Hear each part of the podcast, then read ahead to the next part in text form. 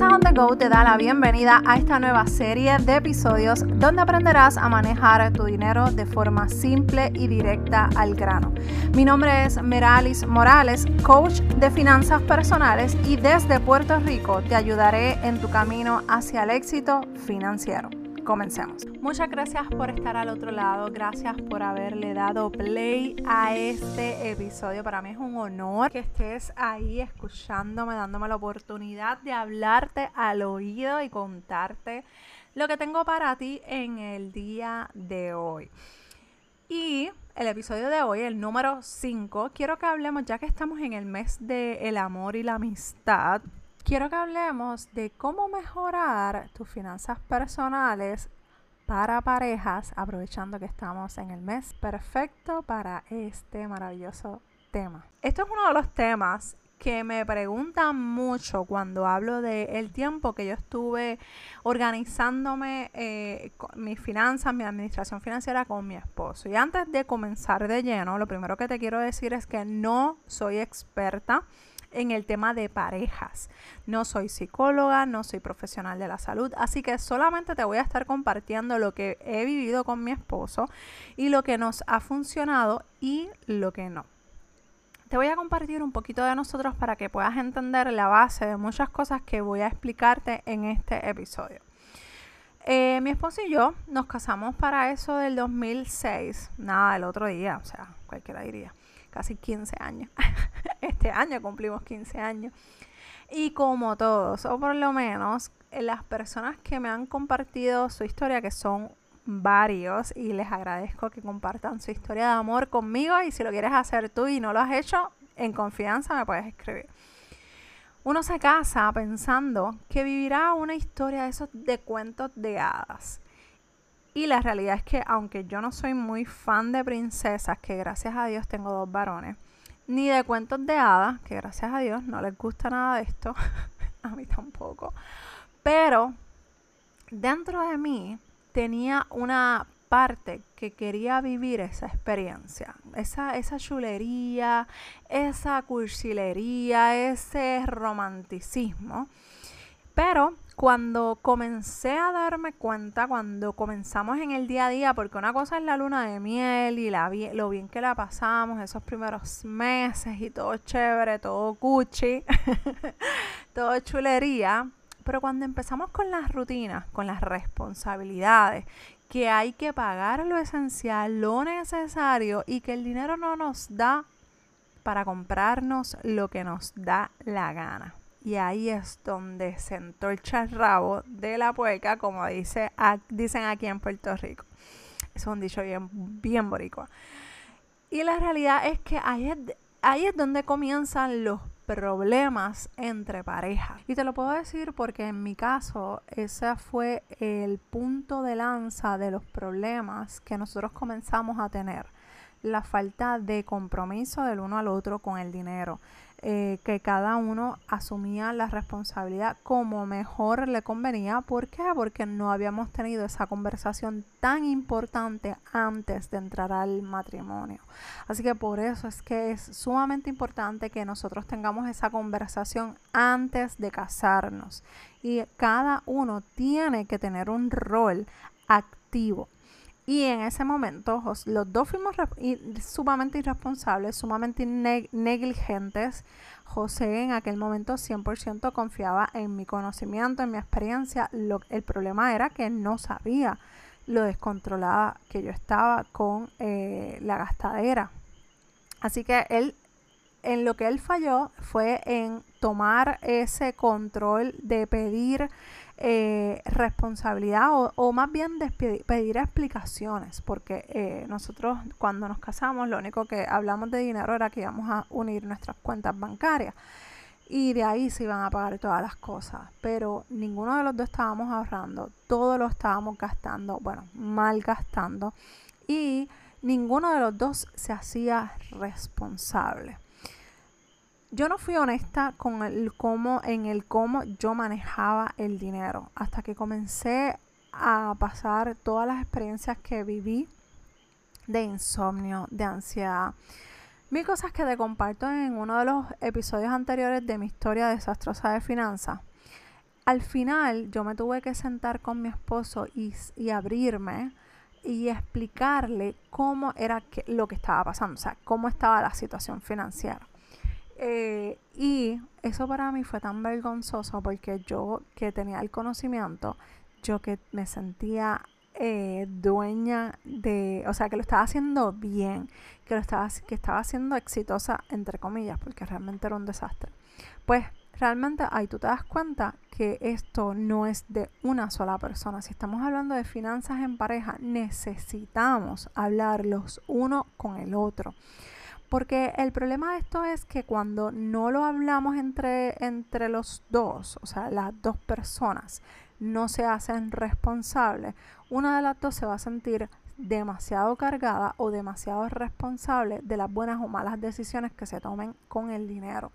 Y eso era lo que yo estaba experimentando. Yo, estaba, yo sé que yo fui sumamente irresponsable, sumamente negligente con el dinero de ambos. Y tomé malísimas decisiones sin consultarlas con él. Él tomó malísimas decisiones sin consultarlas conmigo. Y al final del día, cuando, como quien dice, llegamos a la encrucijada, ahí fue que estábamos súper endeudados. Y esto fue solamente por no hablar de dinero en casa. Cuando te, explico todo esto, que, que entro en detalle en ese episodio pasado, yo fui, yo fui radical. Cuando yo decidí que iba a cambiar mi estilo de vida financiero, yo cambié totalmente y no quería, o sea, de gastarlo todo, ahora lo que no quería gastar absolutamente nada.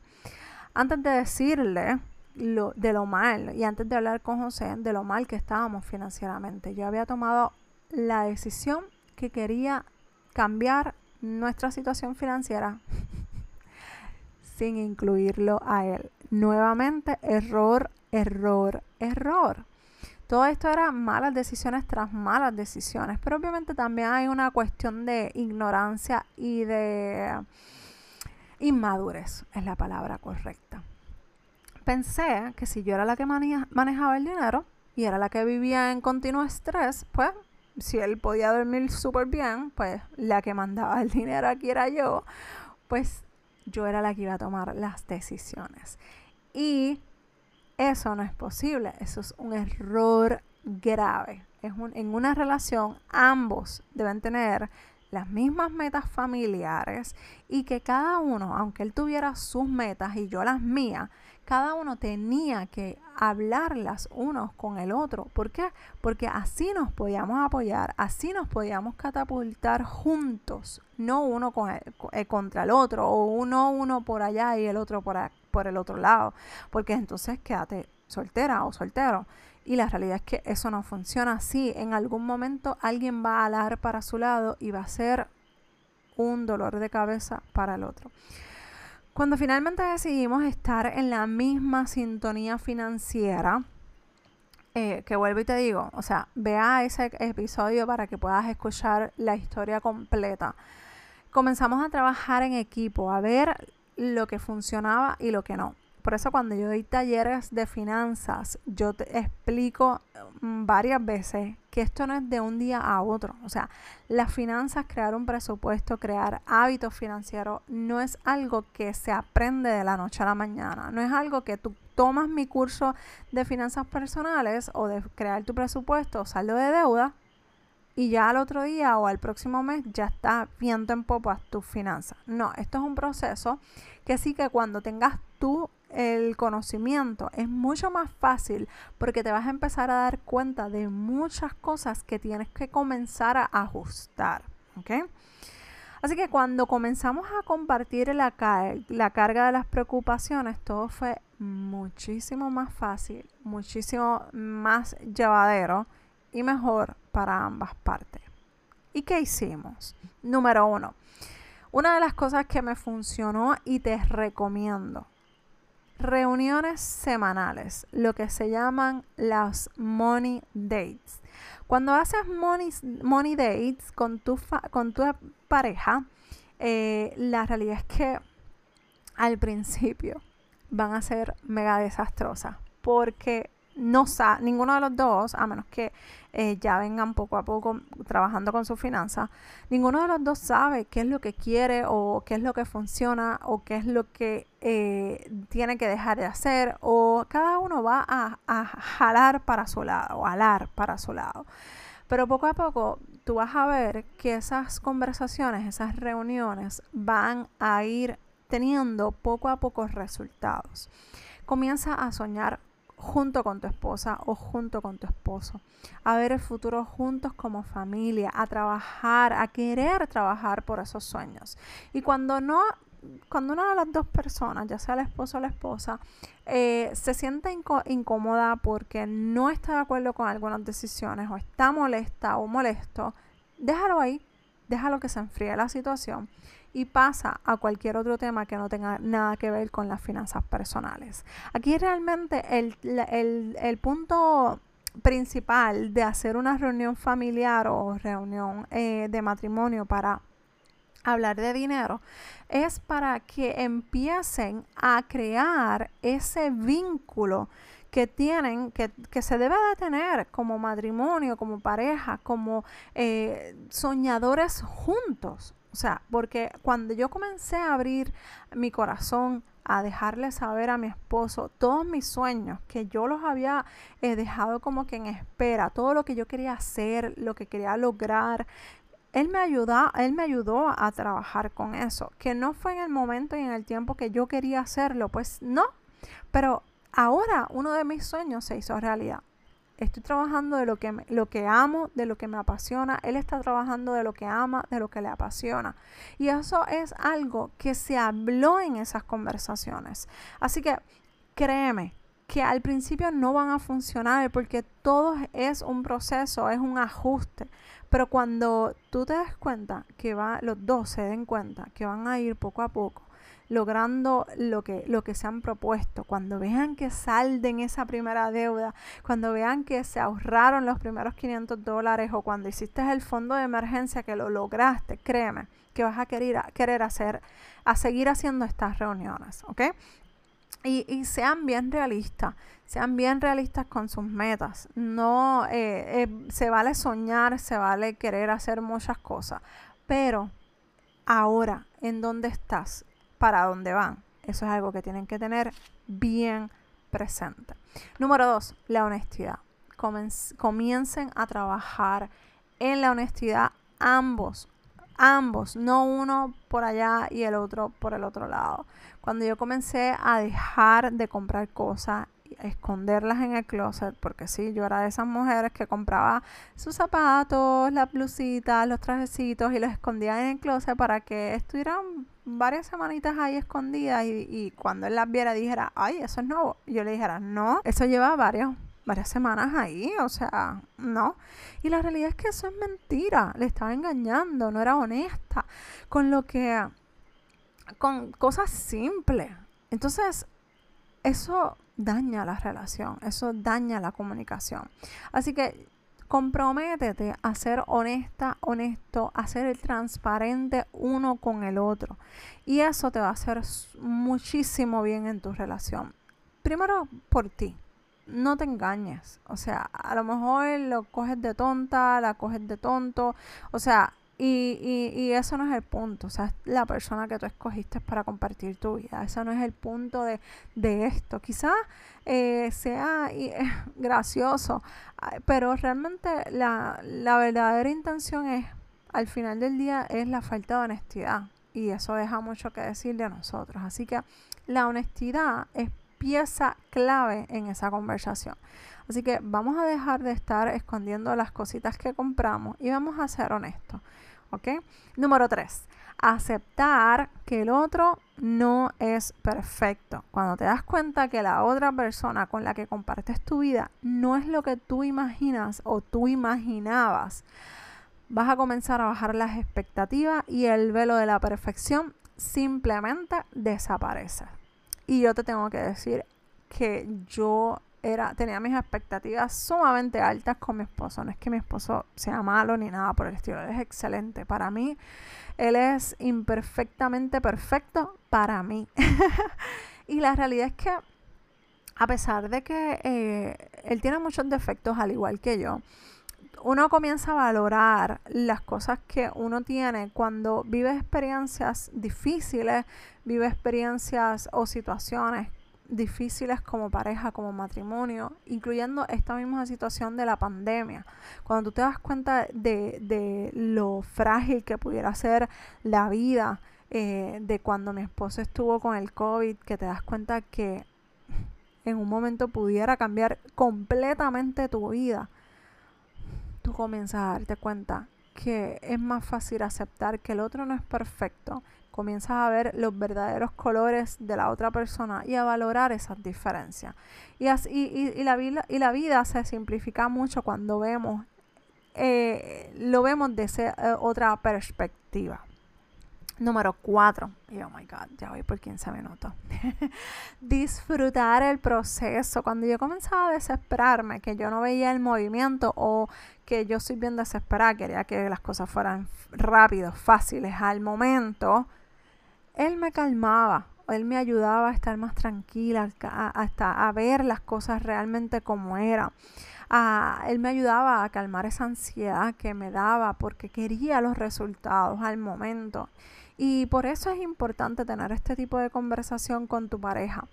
Esa persona te va a ayudar a ver lo maravilloso que es el proceso. A lo mejor tú estás enfocada o enfocado en los resultados y eso está súper bien, pero también te tienes que enfocar en el proceso y disfrutar ese proceso. Y por último, número 5, déjate llevar. Yo puedo reconocer que soy una líder y que me gusta llevar el control de las cosas, me gusta hacer yo las cosas, o sea, yo soy de las que mando y va porque a mí me gusta eh, hacer las cosas. Eh, y entre ellas son las finanzas. Yo amo las finanzas personales, yo amo este tema. O sea, esto es algo que yo pudiera hacer eh, todos los días, pudiera hacer sin paga, feliz, feliz de la vida. Sin embargo, hay cosas que no podemos controlar y a, las, y a las que debemos ser más flexibles y más cuando un proceso de dos, de pareja. Porque el otro quizás no tenga el conocimiento y quizás no esté escuchando este episodio y quizás no sabe lo importante que es, que son las finanzas personales. Y probablemente tú te estás educando súper bien, pero la realidad es que tienes que comenzar también a confiar en el, instinto de esa otra persona. Eh, la otra persona quizás no tenga el conocimiento que tú tienes, pero tiene criterio propio, tiene experiencias de vida que quizás tú no tienes.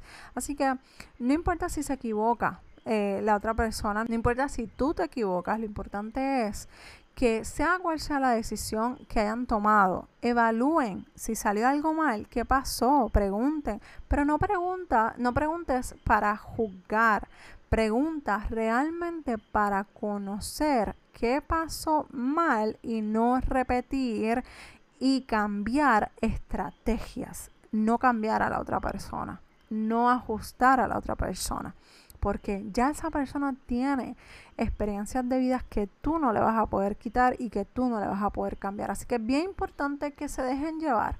Déjala o déjalo que tome decisiones para que sea parte de este proceso y sobre todas las cosas no te sabotee todo lo que tú quieras lograr. Hazlo o hazla parte de este proceso financiero que es sumamente importante. Es algo que ustedes ambos deberían hacer juntos. ¿Y qué quiero dejarte con este episodio? Cuando te digo que la comunicación, la comprensión y la empatía es necesaria para las finanzas, no quiero sonar clichosa, al contrario, eso es parte de esta receta para que realmente funcione. Cuando tenemos situaciones difíciles y nosotras decidimos solas, es mucho más pesado ahora que cuando lo compartimos con nuestras parejas. Así que date la oportunidad a hablar, a pasar la batuta, a dejar que otro también tome el timón, tome las decisiones, ya sean malas, buenas, no sé, regulares. Lo importante es que tomen esas decisiones, confíen uno del otro y sobre todas las cosas sean honestos con el otro. ¿Está bien? No te pierdas el próximo episodio que estaré hablando de tres cosas que hacer cada día para que tus finanzas personales mejoren sin necesidad de asesores. Si tienes alguna sugerencia, algún tema o invitado aquí en este eh, podcast, o tienes alguna pregunta específica que quieres hacerme, me la puedes enviar a dudas@finanzasondego.com. Recuerda que si te gustó este episodio, compártelo con esa persona especial. Mira, no le digas nada, simplemente comparte. Y si lo vas a hacer, taguéame, porque hay veces que Instagram no me avisa cuando ustedes comparten esta información. También, por favor, pasa por las reseñas iTunes y déjame tu valoración para que más personas sepan de la existencia de este podcast. Muchas gracias por escuchar este episodio. Búscame en Finanzas on the Go. Allí tendrás acceso a recursos gratuitos para apoyarte en tu proceso de mejoramiento financiero. Nos escuchamos en el próximo episodio de Finanzas on the Go. Bye.